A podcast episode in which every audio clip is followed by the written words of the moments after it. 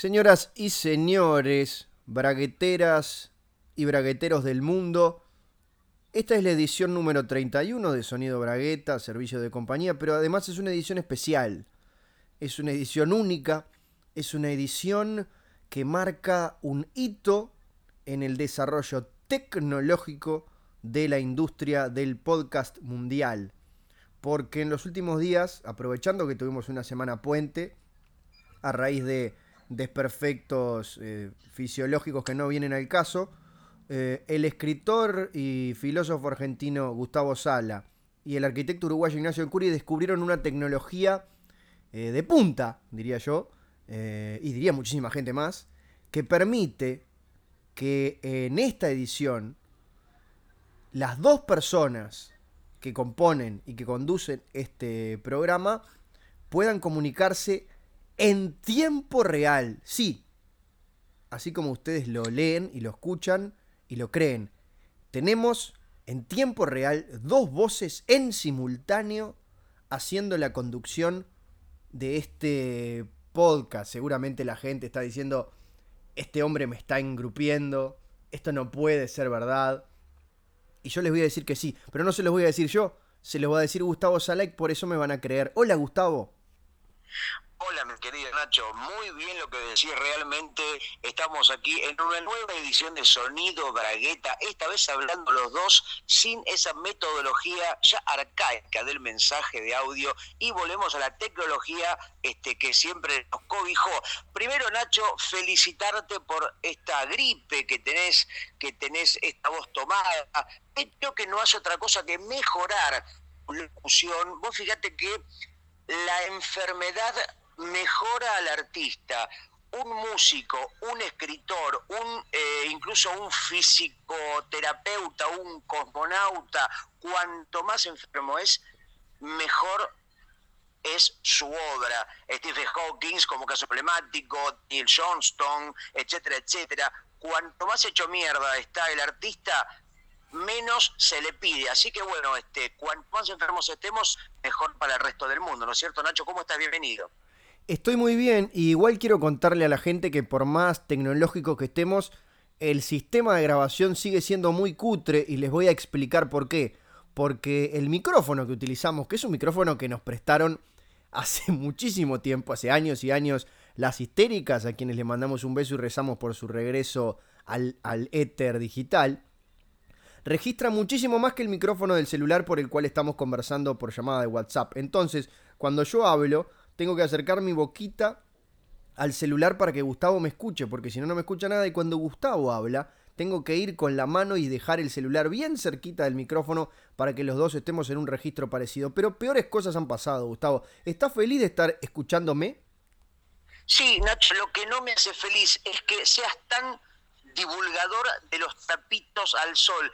¿Por qué tenés que sacar los trapitos al dios Ra, al astro rey. Las cosas me parece que tienen que quedar en algún tipo de misterio, ¿no? Dejarle a la gente que se imagine, o mejor dicho, que no se imagine. Vos me parece que tenés el síndrome de Rastafari, es decir, sos un sucio drogadicto que no hace otra cosa que decir las cosas como son. Y el podcast, la radio, el arte en general, me parece que se trata de todo lo contrario, de la hipnosis, de la sugestión, de básicamente la mentira y el ocultamiento. Como decíamos entonces, estamos juntos en nuestra oficina en las Islas Caimán, donde ambos millonarios gracias al podcast. Eh, conversamos con la gente una vez por semana de temas muy importantes de la humanidad. ¿Ahí te gustó que mintiera descaradamente?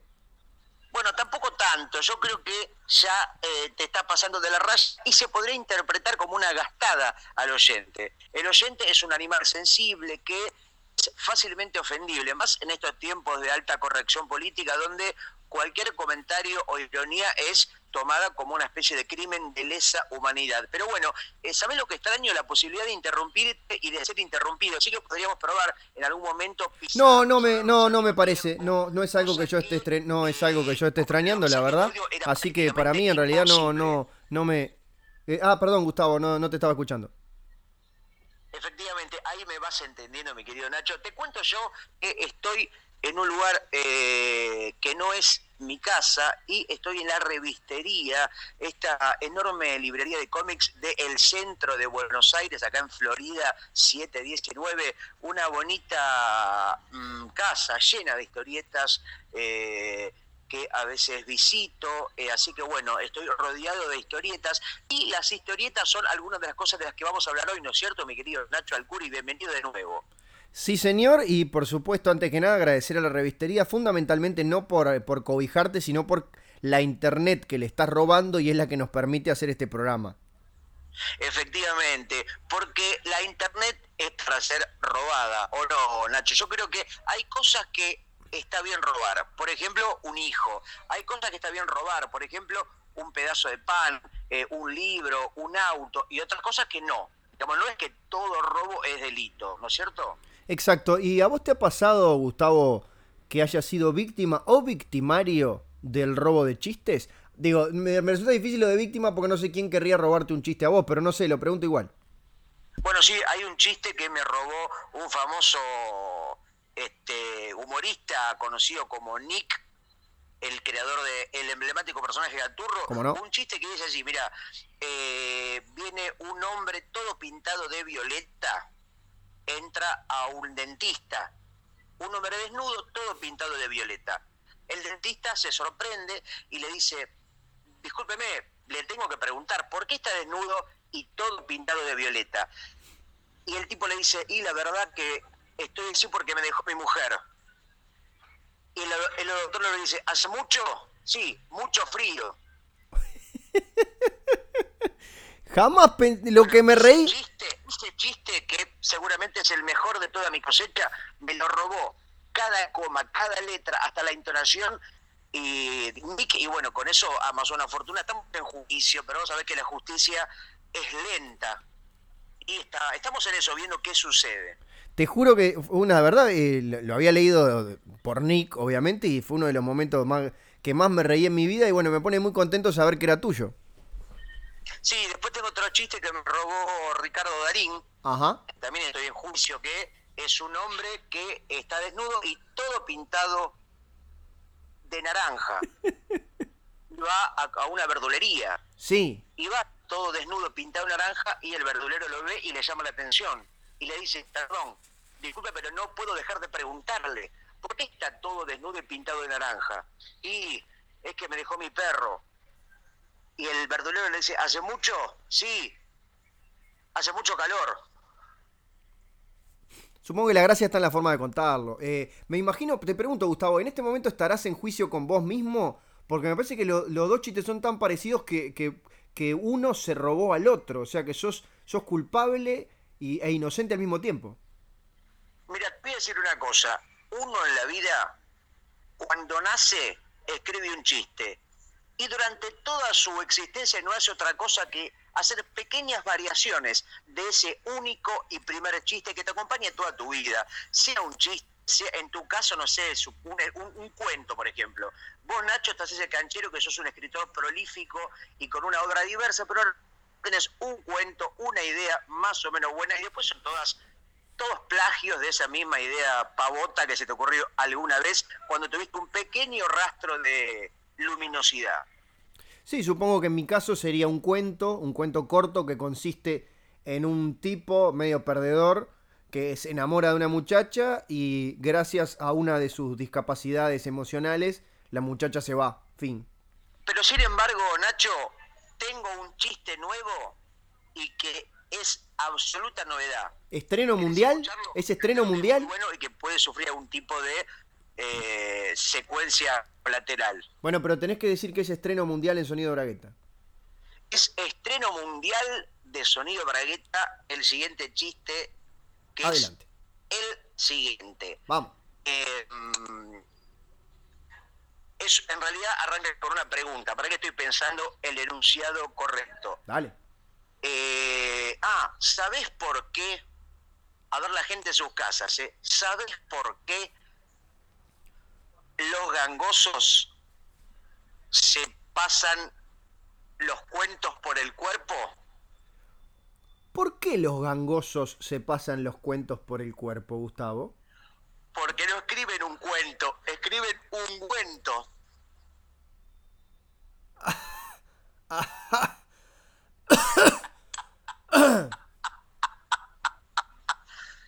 Esa fue la risa que causa esta pequeña gema, pequeña maravilla del de humor en unas grajeas sintéticas, apretadas, comprimidas para el oído humano y animal.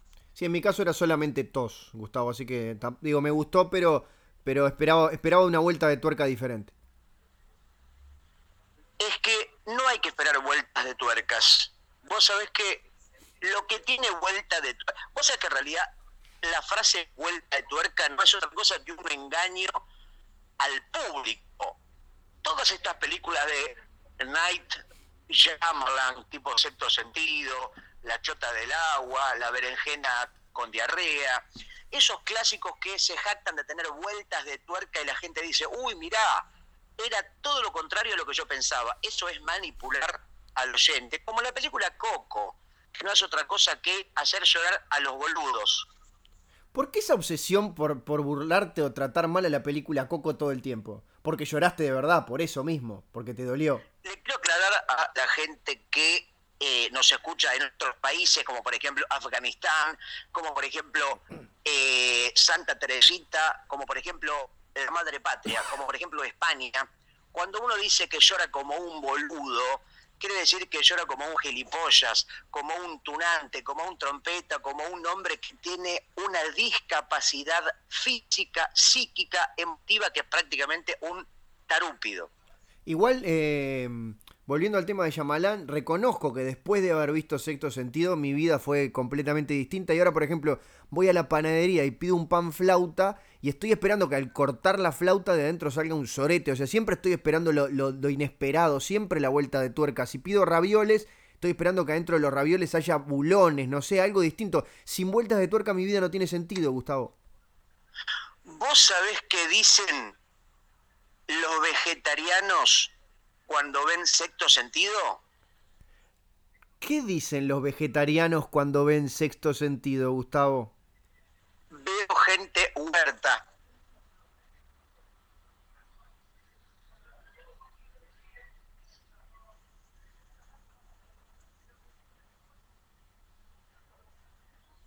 Te escucho perfectamente. ¿eh? No sé si hiciste una pausa dramática o simplemente fue un silencio dubitativo, un silencio dramático. Hay una especie de bache espacio temporal que, bueno, vos me explicarás, Nacho. Bienvenido de nuevo. Sonido Bragueta Online. No, no, no, no, es que me, alejé un poco del, micrófono del celular porque estaba rodando de la risa en el piso del living de mi apartamento, Gustavo.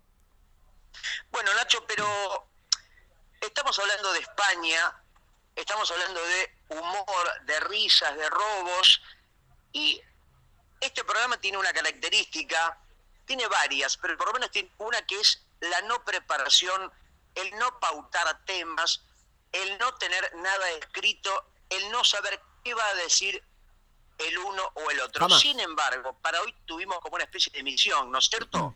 Sí, bueno, preparación que en mi caso fue simplemente tomar un elemento de mi biblioteca y colocarlo sobre mi falda sin haberlo ojeado previamente. Capaz que vos te lo aprendiste hasta de canto, Gustavo. No, pero le contamos a la gente, creo que fue, no sé si en el anterior o en el ante, ante, anterior, donde surgió el tema, hablando de historietas españolas, de la obra insigne de la historieta juvenil española que es Mortadelo y Filemón. Sí, señor. Sí, señor, sí, sí. Eh, en una saudacia que me caracteriza, ¿no? Porque decir cosas positivas es muy fácil, pero meterse con la vaca sagrada, meterse con el gordo dorado, meterse con el down cagado, eso sí implica una valentía que seguramente vos y muchos más no tienen. Yo decía que Mortadelo y Filemón no tiene guion. Directamente, así, y ahora soy capaz de firmártelo de nuevo. Me gustó porque podría ser perfectamente el título. No sé si recordás que aquellas historietas siempre el título rimaba. Mortadelo y Filemón no tienen guion. Sí, Nacho, ¿y por qué digo esto? Porque primero te digo que soy fanático casi toda la escuela bruguera, ¿no? Esta obra le contamos a la gente de la Argentina que no conoce o que no tiene la dicha de haber conocido ese material que brilló en los 60 en los 70 en España y que llegó en saldos a cuentagotas eh, a Argentina y seguramente a otros países más lamentables y más pequeños como Uruguay. pero Mortadelo y Filemón, Sipi y Sape, bueno, toda la obra de Vázquez, Escobar, etcétera, etcétera, son un emblema de la historieta española de todos los tiempos. Y en el caso puntual de Mortadelo y Filemón, de Francisco Ibáñez, que es una maravilla de, eh, de, dinamismo, de gracia, de humor, de velocidad, de dibujo, de, de, narración. Pero en cuanto al guion, en cuanto a lo que cuenta, es una anécdota mínima, una especie de excusa para justificar un álbum que prácticamente no cuenta nada. ¿Estamos en desacuerdo? ¿Estamos en acuerdo? Defendete, atacame o lo que vos quieras.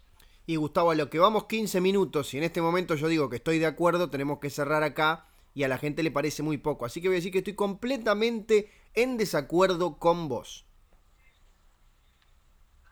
Pero quiero más, quiero más, quiero que me prenda fuego, quiero que me tires por el barranco.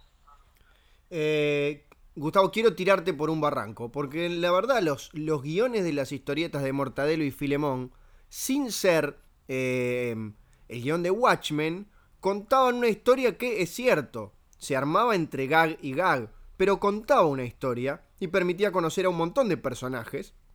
Además de los dos del título estaba el profesor Bacterio, el Super, la Ofelia y otros agentes con apellidos siempre muy divertidos que iban y venían y que que pertenecían a la organización La Tía y que eran exterminados por la organización opuesta que era la Abuela.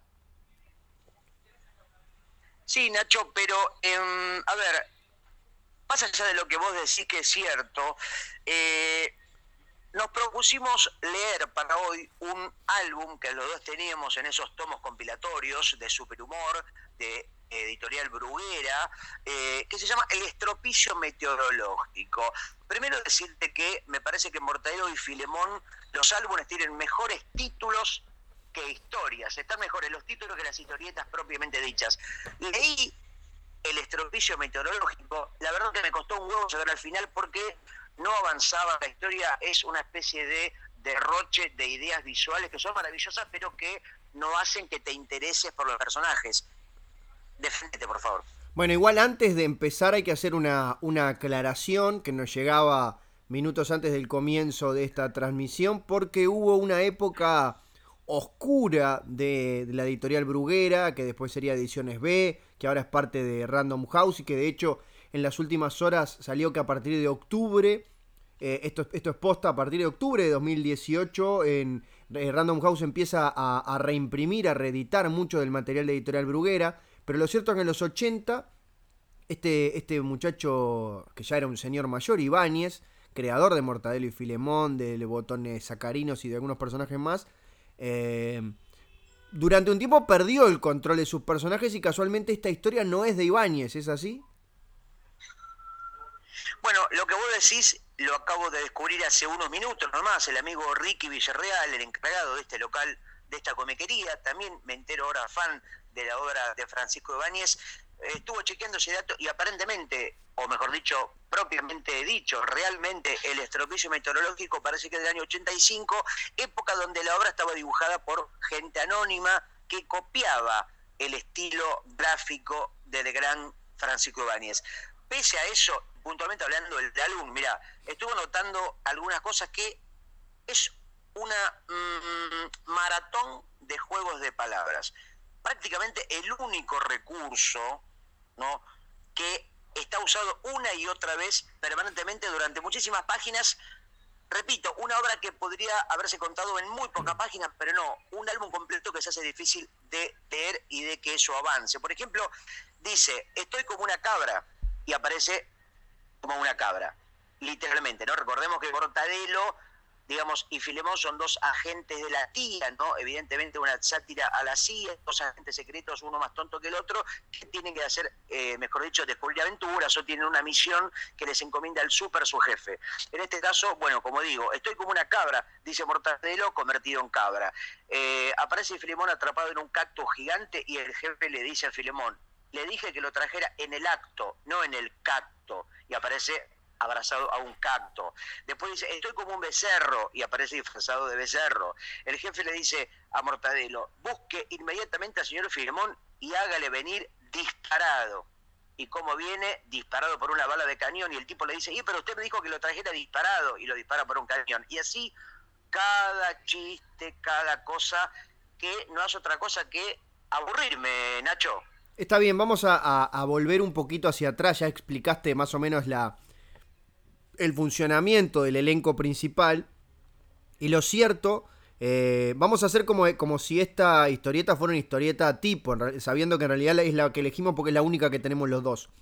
Pero sí podemos explicar, además de ir a ese tema del juego de palabras, que el componente gráfico es importante, y hablabas de, de cuando hablaban del becerro y la cabra, que la particularidad, una de las particularidades fundamentales de las historias en lo gráfico de Mortadelo y Filemón es que Mortadelo es un maestro del disfraz y que constantemente se, se, transforma, ya sea en distintos tipos de humano, puede transformarse la clásica de una viñeta a la otra, aparte nunca aparece cambiándose, pero de una viñeta a la otra aparece vestido como Sherlock Holmes o como un africano estereotípico del siglo pasado, pero también como un perro con tamaño de perro, o sea, como un pequeño perrito, como un cocodrilo o como un paragüero.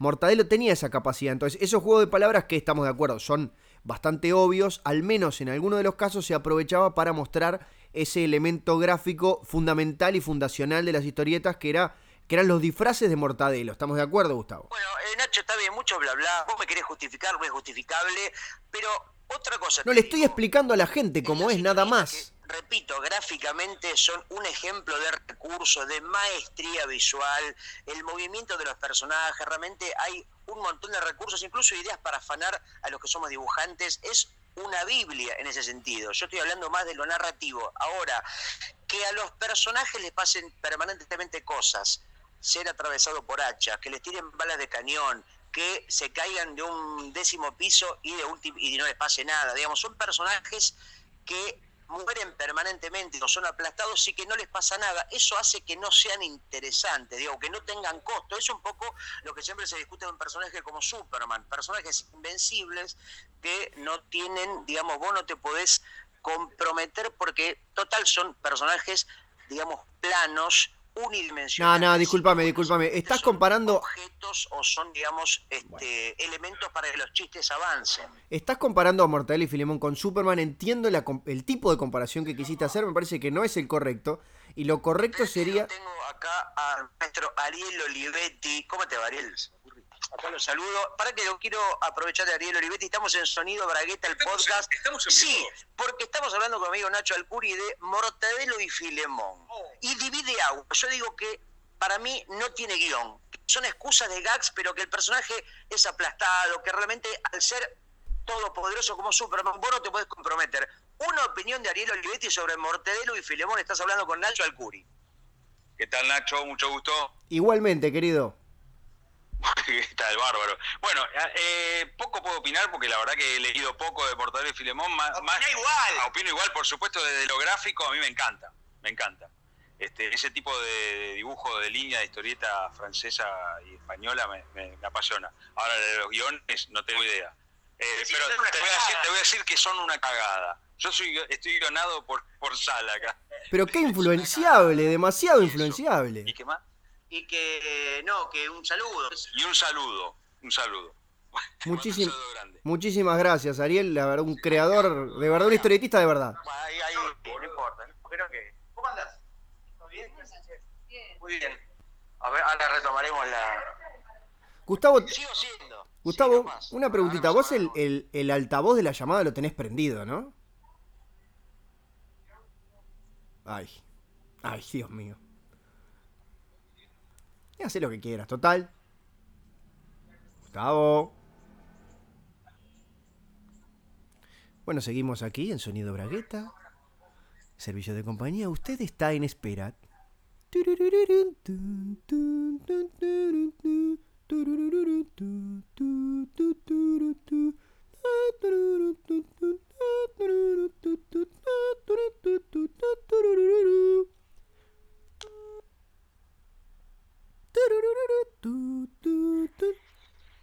Gustavo, seguimos grabando. Una preguntita nomás te quería hacer.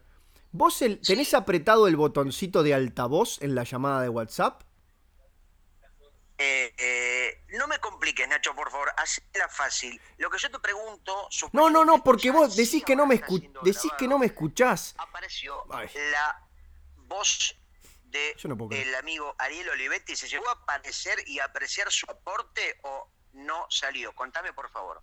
Todo se escuchó, Gustavo. Yo lo que te digo es que cuando vos estás frente al celular, en la llamada de WhatsApp, y me ves a mí, y ves un puntito rojo, abajo a la izquierda hay como un parlantecito. ¿Te animás a apretarlo? A ver, espera. Ay. Parlantecito. Eh... ¿Ahí? Ay, lo cortó. Es un. Es un bobeta.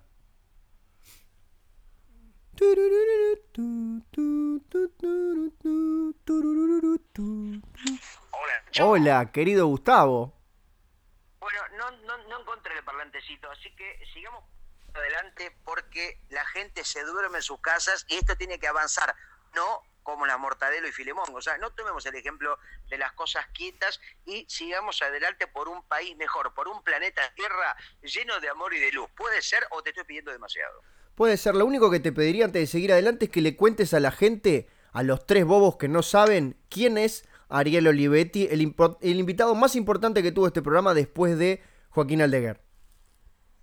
Bueno, eh, Ariel Olivetti es un artista, un ilustrador, dibujante de historietas que arrancó en la década del 90 haciendo portadas de la revista Fierro y otros trabajos para la Argentina, fue parte de los que hicieron la historieta El Cazador y luego empezó a trabajar para el mercado norteamericano, para Marvel, para DC, para otras editoriales globales. Y bueno, ya un poco dejó de ser tan visto en Argentina y se convirtió en una figura de la historieta mundial de superhéroes como Eduardo Orbizo, que hizo mucho tiempo 100 balas con Brian Azarelo y un montón de cosas. Bueno, tantos historietistas de la Argentina y del mundo que trabajan, digamos, gente que deja su país para llenarse de plata y para trabajar para el mal, para el reino de Donald Trump.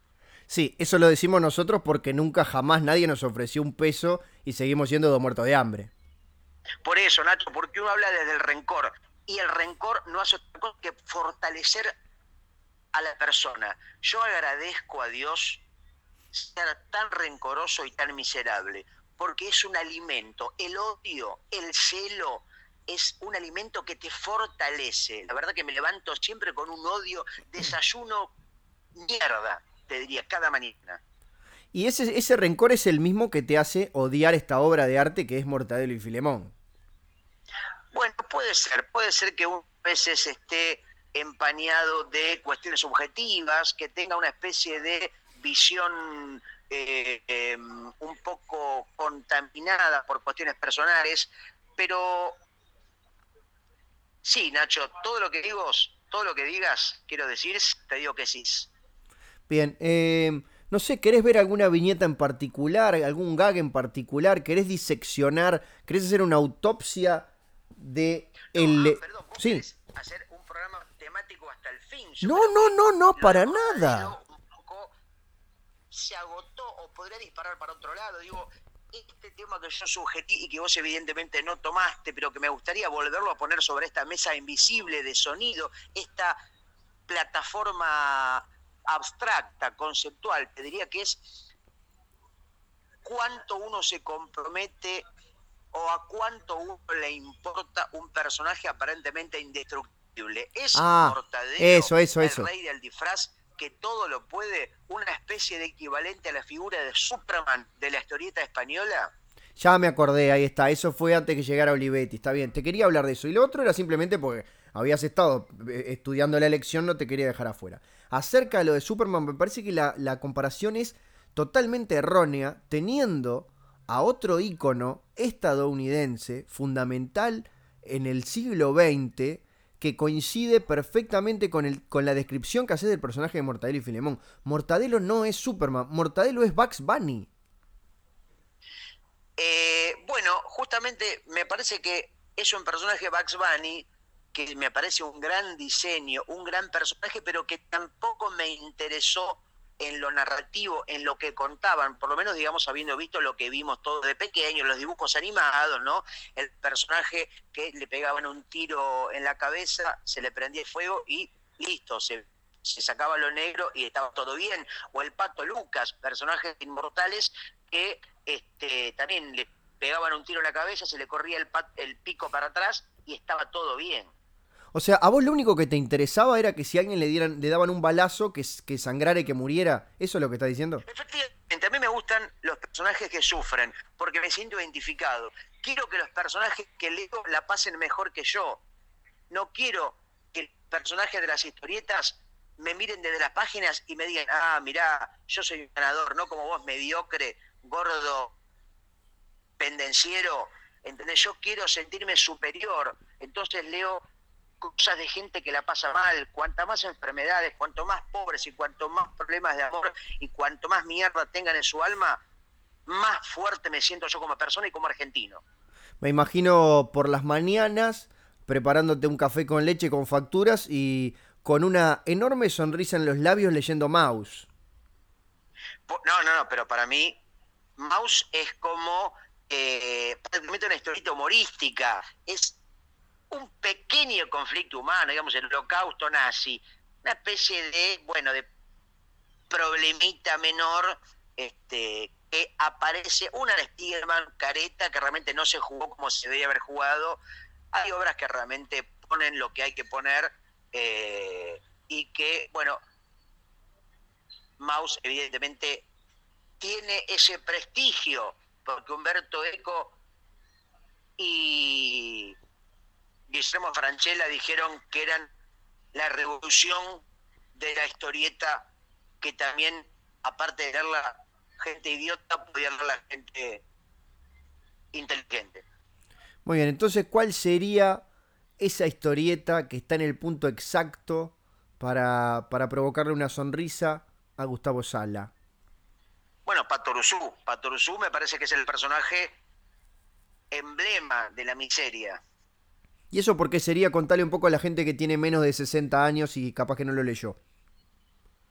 Bueno, Patoruzú es una especie de ícono de la historieta argentina de todos los tiempos, un eh, cacique, un aborigen eh, todopoderoso, pero solo en la superficie, porque a veces la historieta hay que leerla, pero desde uno hay que saber leerla. Porque si vos te quedas en lo que te dice el guionista y en lo que te dice el dibujante, bueno, así cualquiera. Hay que hacer la propia visión de la obra. Hay que hacer un esfuerzo. La gente que es vaga, bueno, va a leer lo que le da el autor.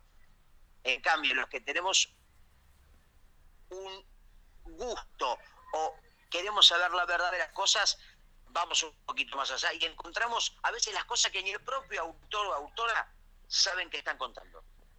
Me imagino entonces que si tu personaje favorito, por estas razones que contás, era Paturuzú, tu personaje más odiado del universo tiene que ser Isidoro Cañones. Sí, Isidoro Cañones me parece un personaje. Yo tengo un Isidoro Cañones inflable y lo meo todas las mañanas. Mirá vos qué lindo. Y, de, lo lavazo siempre queda así. Nefasto, millonario, ampuloso, garca, eh, pero realmente miserable votante de la derecha, todas las garchas más insufribles. Ahora, Patoruzú aparenta, aparenta eso que digo, pero en realidad, si vos lo lees un poco más y lo sabés leer, por ejemplo, a ver, personajes icónicos de la historieta, eh, así como lo ves en la historieta, un tipo también todopoderoso que se toma esa poción mágica, es una metáfora de la izquierda, de la revolución marxista. Lo que pasa es que también si vos te quedas con lo que te contaban los autores, bueno, así, así cualquiera, vos querés la vida fácil.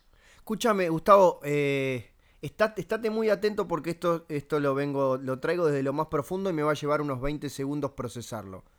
Uno, eh, tiene muchísimas tierras y dinero en el interior, pero es un ser humilde que, va a velar por sus semejantes. El otro es un heredero que está en la ciudad y que resulta ser un garca de la peor calaña. ¿Son Patoruzú e Isidoro los Cristina y Mauricio del mundo de la historieta? Bueno, puede ser, Lo que sí es verdad es que la obra, la historieta Asterix y Obelix, o Asterix y Obelix, o Asterix y Obelix, o Asterix y Obelix, o Asterix y Obelix, como uno quiera llamarla o llamarlo, es una copia calcada justamente de Patoruzú.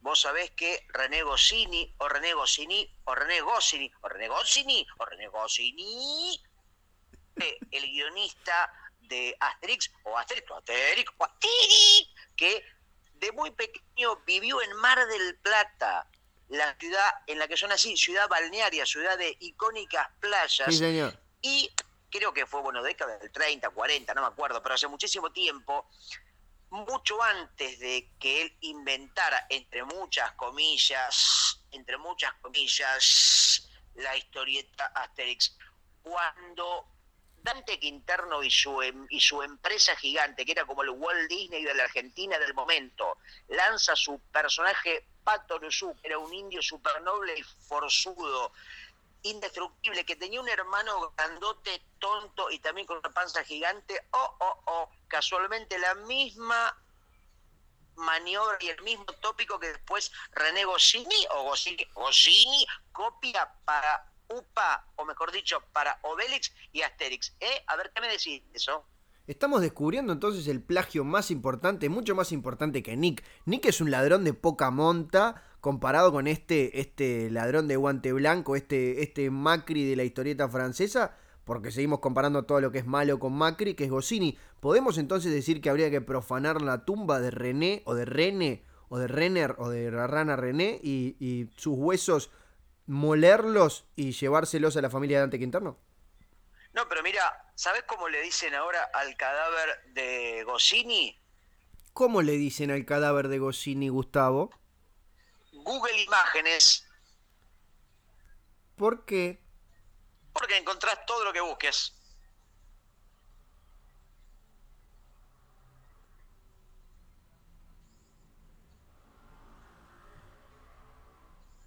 Bueno, seguimos con Sonido Bragueta entonces, y hablando de la historieta, hablando de, muchísimas cosas, Gustavo.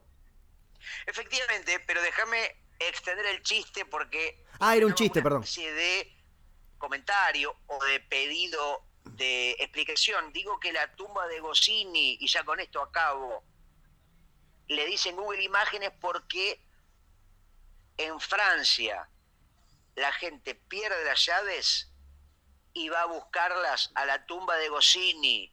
En Francia la gente pierde dinero y va a buscarla a la tumba de Goscinny y todo está y la gente lo encuentra porque él sigue robando aún desde la muerte, no contento con haber robado durante toda su vida.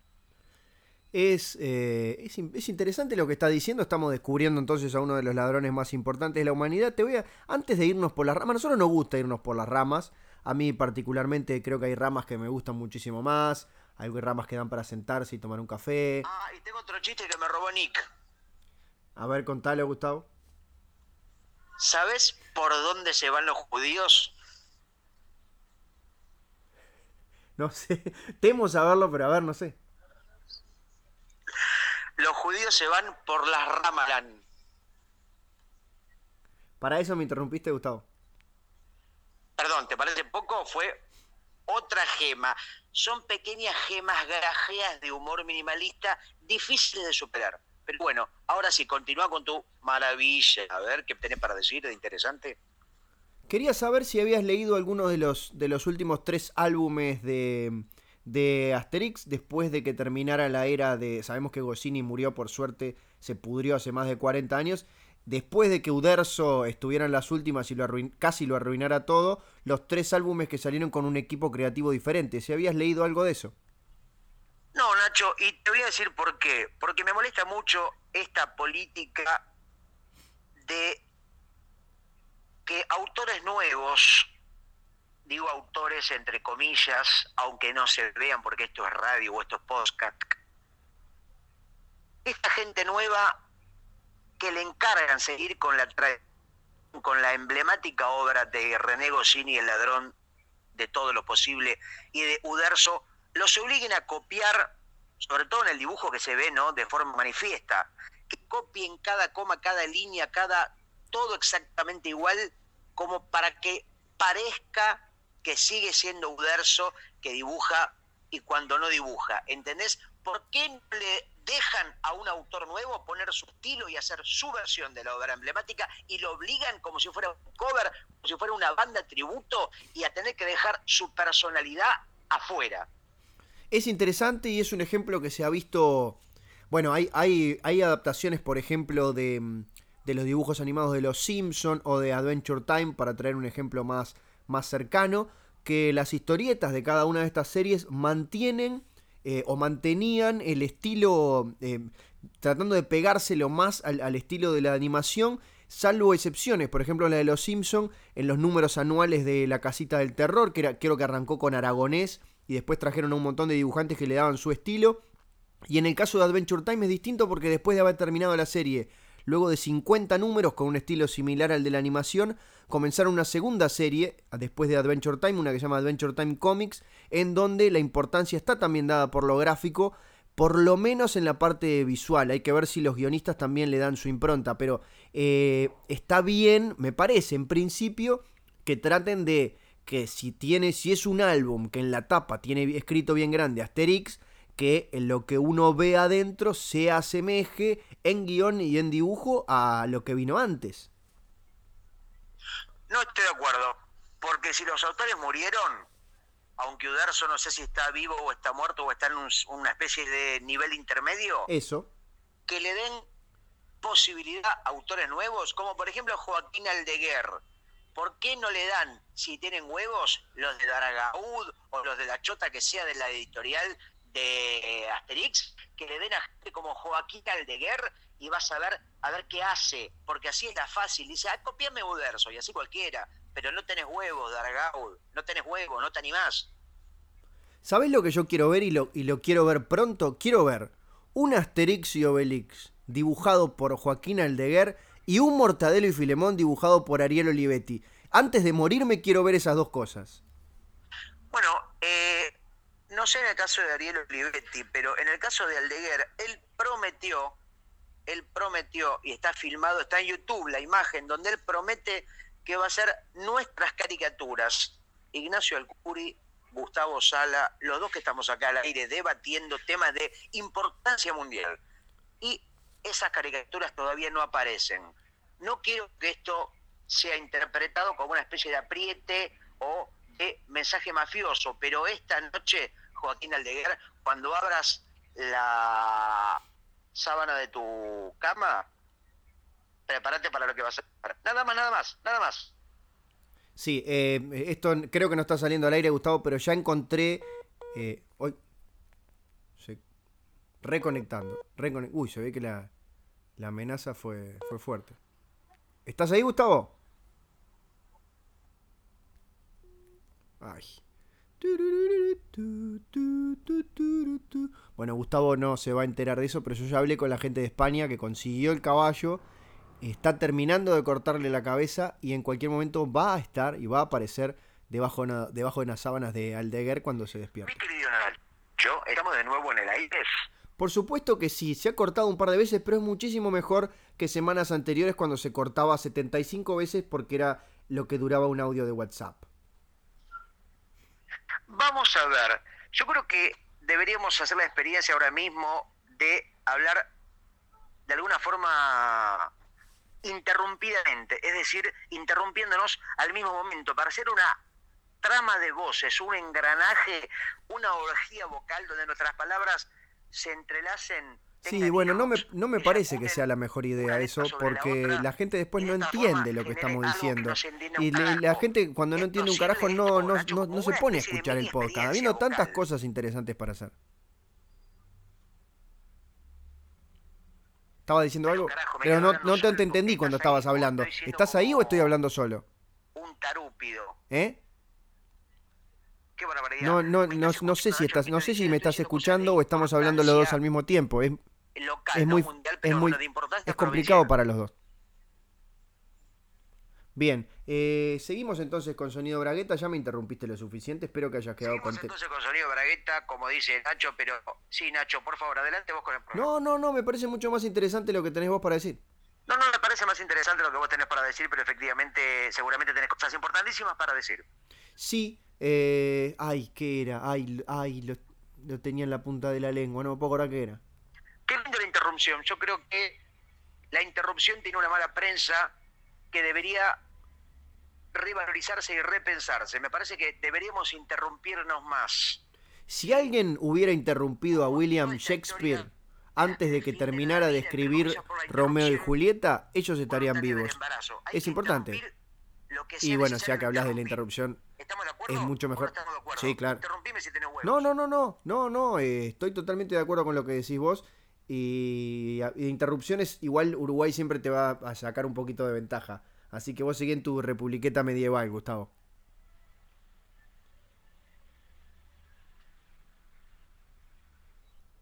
Yo Ah. no te escucho. No, eso, que decís cosas muy interesantes. Y eso es lo bueno de no escucharse, porque a veces los humanos nos escuchamos demasiado. Y a veces cuando uno no escucha, tiene que imaginar. Y el silencio no hace otra cosa en algunos casos que desarrollar la imaginación. Como los mudos. Los mudos que no hablan tienen que pensar las palabras y los ciegos que no ven tienen que pensar las imágenes.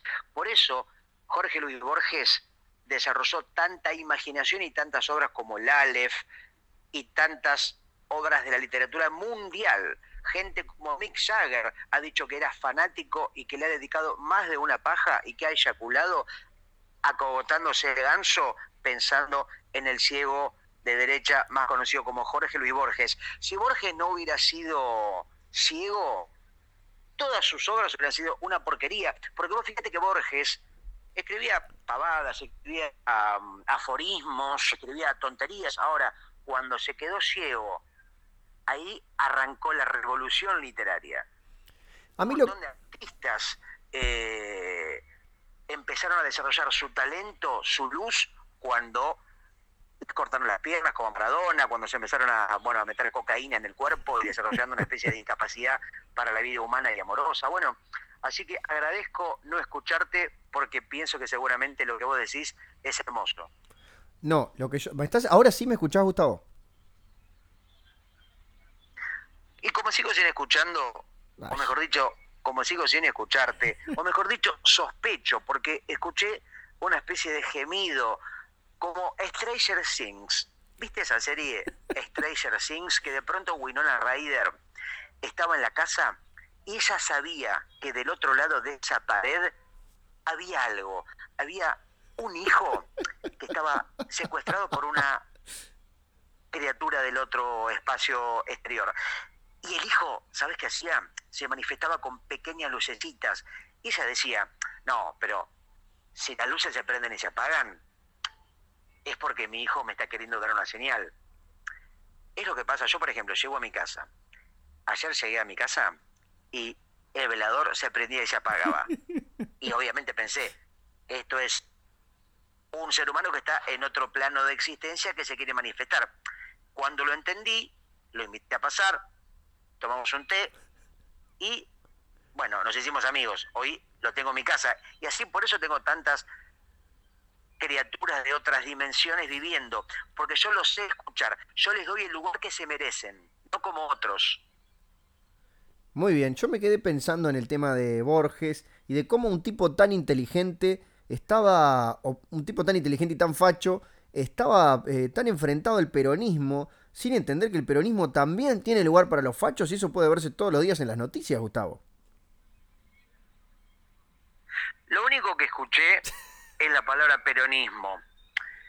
Eh, para la gente que está en otros países, como Joaquín Aldeguer, Y como Paulo Decadente, que es nuestro nuevo amigo oyente, el líder junto con Cristian Putamierda de el gran podcast En Franca Decadencia. Aprovecho para recomendar y para volver a recomendar En Franca Decadencia podcast, ahora hermano, podcast amigo, que se encarga de la animación y la historieta y la ilustración que nos hermana y que efectivamente a gente como ellos que seguramente ignore qué es el peronismo, una prácticamente eh, religión, política, humana, eh, de mm, la historia de la cultura argentina.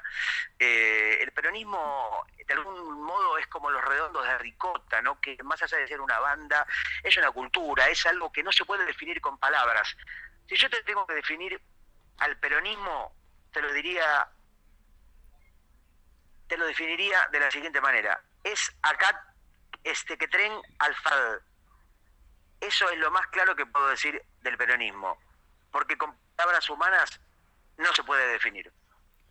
Creo que quedó, quedó muy claro y me encanta esa necesidad que tienen algunos artistas de crear su propio lenguaje para que la gente lo entienda. Y yo le quiero prometer a la gente, se lo voy a prometer, me la juego. Tenemos 7 días enteros, 7 por 24, son, son más de 140 horas, son 140, son 168 horas para que Gustavo Sala descubra el botoncito del altavoz en las llamadas de WhatsApp y de esa manera no tener que hacer... Que estás burlándote de mi persona y aprovecho esta posibilidad de interrumpirte para hacerlo. Porque me gusta y ya me estoy divirtiendo con la situación del luego escuchar esta emisión de Sonido Bragueta que seguramente va a salir como el culo y le explicamos a la gente de España que cuando decimos como el culo, queremos decir mal, de una forma desastrosa, de una forma que no es la deseada. Me voy a divertir como una especie de mono con sida, me voy a divertir como una especie de chancho con gérmenes, me voy a divertir como una mosca con mal de chagas y con mierda en los ojos, pensando y escuchando cómo va a salir esto y descubriendo las cosas que decís ahora y que yo ahora no puedo escuchar.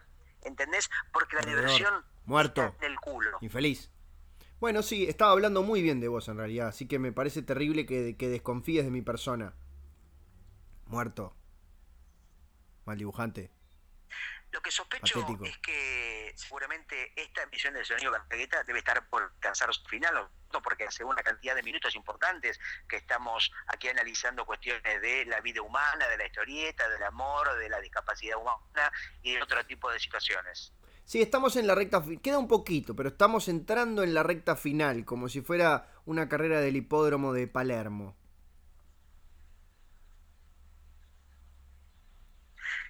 Me gustan los silencios porque estás como ausente. Me gustan los negros porque no se ven en la oscuridad. Me gustan los gordos porque tienen mucho para recorrer me gustan los uruguayos porque tienen bigote desde que son bebés. Me gusta el chocolate porque es negro y rico, como Nelson Mandela. Me gustan las barritas de cereal, porque a diferencia de las barritas de cárcel, se pueden comer y no te encarcelan. Me refiero a las barras de metal que separan a un recluso de un concluso, es decir, de un interno de un externo, a menos que se trate de Aníbal Lecter, que en vez de barras o rejas tenía una pared de acrílico, hasta que vino Shelley Foster. Y él se enteró viéndola, porque justamente como tenía un gran olfato, se convirtió en lo que es el mejor caníbal de la historia. Si no hubiera sido por su olfato, hoy no estaríamos hablando de Aníbal Lecter, pero un hombre que podía oler cualquier cosa desde a muchos kilómetros de distancia. Es un ejemplo, para los que somos caníbales, lo tenemos, es como nuestro Che Guevara, es como nuestro Maradona, ¿entendés? Aníbal Lecter. Aguante, Aníbal, si estás escuchando. Sí, me distraje porque vos sabés que justo descubrí que en, mi paquete del pan bimbo cero, fuente de fibra, tamaño grande, y espero que la gente no, no va a pensar que esto es un chivo porque es imposible que alguien ponga dinero en este podcast, pero acabo de descubrir que en el paquete de Bimbo Cero fuente de fibra tamaño grande hay un pequeño agujerito y hay dos cosas. Una, que el pan se está, se está secando por el contacto con el aire y la otra, que alguien puede por ese agujerito haber introducido alguna clase de veneno. Así que no sé, salía ciento y pocos pesos el pan, pero no sé si tirarlo. No, estoy en condiciones económicas de tirar pan, Gustavo. Eh, lo único que escuché de tu última aportación es no estoy en condiciones económicas, pero no sé de qué. Y otra cosa que te quiero agradecer, hoy ya llegando al final de esta emisión de Sonido Bragueta, primero agradecerte, lo hago de nuevo, tu enfermedad, tu gripe, que no es otra cosa que mejorar tu condición. Y luego agradecerte que hoy no me hiciste reír en todo el programa. Las únicas veces que me reí fueron de mis propios y geniales chistes. Y vos sabés que odio que me hagas reír, así que hoy te odio un poco menos que siempre. Nacho, gracias por eso. No, no, gracias a vos. Eh, y, diría que, que en realidad todavía tenemos un poquito más para conversar, pero es este diálogo un poco extraño porque lo irónico es que una vez que tenemos la posibilidad de escucharnos, no lo estamos haciendo. Lo único que escuché de tu última aportación es lo irónico, pero no sé lo irónico de qué. Así que, si te parece, cerrá o abrí o concluí con algún mensaje, con alguna conclusión, con lo que a vos se te ocurra. Y de nuevo, gracias por no ser gracioso. Gustavo, así como quien no quiere la cosa, hemos llegado al final de la edición número 31 de este podcast titulado Sonido Bragueta Servicio de Compañía. Ha sido para mí un honor eh, fulgurante, frustrante y fugaz también compartir esta conversación de ida y vuelta tan amena y tan fluida con una persona de tu talento, de tu tamaño y de tu mar del platés. Así que yo creo que es una tarea cumplida. Y, pero igual, te reservaría el derecho a tener tu último descargo porque creo es importante que la gente escuche lo que vos tenés para decir. Si tu vida estuviera por terminar en 30 segundos y quisieras decir algo más, ¿qué sería eso, Gustavo? Escuché parte de tu última participación y estás hablando de algunos eventuales 30 últimos segundos de mi vida y me parece que estás cayendo en la trampa de Shyamalan, de esta cosa de la vuelta de tuerca, de lo inesperado. Y si uno tuviera últimos 30 segundos de vida, yo creo que se quedaría en blanco, pegaría un grito final, quizás una última paja, cortita, rápida, pero probablemente los genitales no se endurecerían y sería una paja bastante triste, la paja de la muerte, la paja final como aquel poema de Jorge Luis Borges que decía, mi glande mira palomas, palomas que crecen en la soledad de la noche. El semen se arrastra en los ojos, ojos gordos que comen mierda de alcantarilla del tiempo de la pija, porque vos estás acá y yo estoy allá, Así que si pasás por la fiambrería, tráeme 200 gramos de jamón, pero que no tenga tanta grasa como el de la semana pasada, porque la verdad que una cagada y me hizo un sándwich y me hizo cagar hasta el apellido. Se nos fue el programa, pero nos vamos con la última vuelta de tuerca, con el momento más importante. Nos vamos con lo que todo el mundo va a estar hablando en Internet durante los próximos 20 años. Nos vamos con el momento único y con un momento tan importante que creo que en los libros de historia de los próximos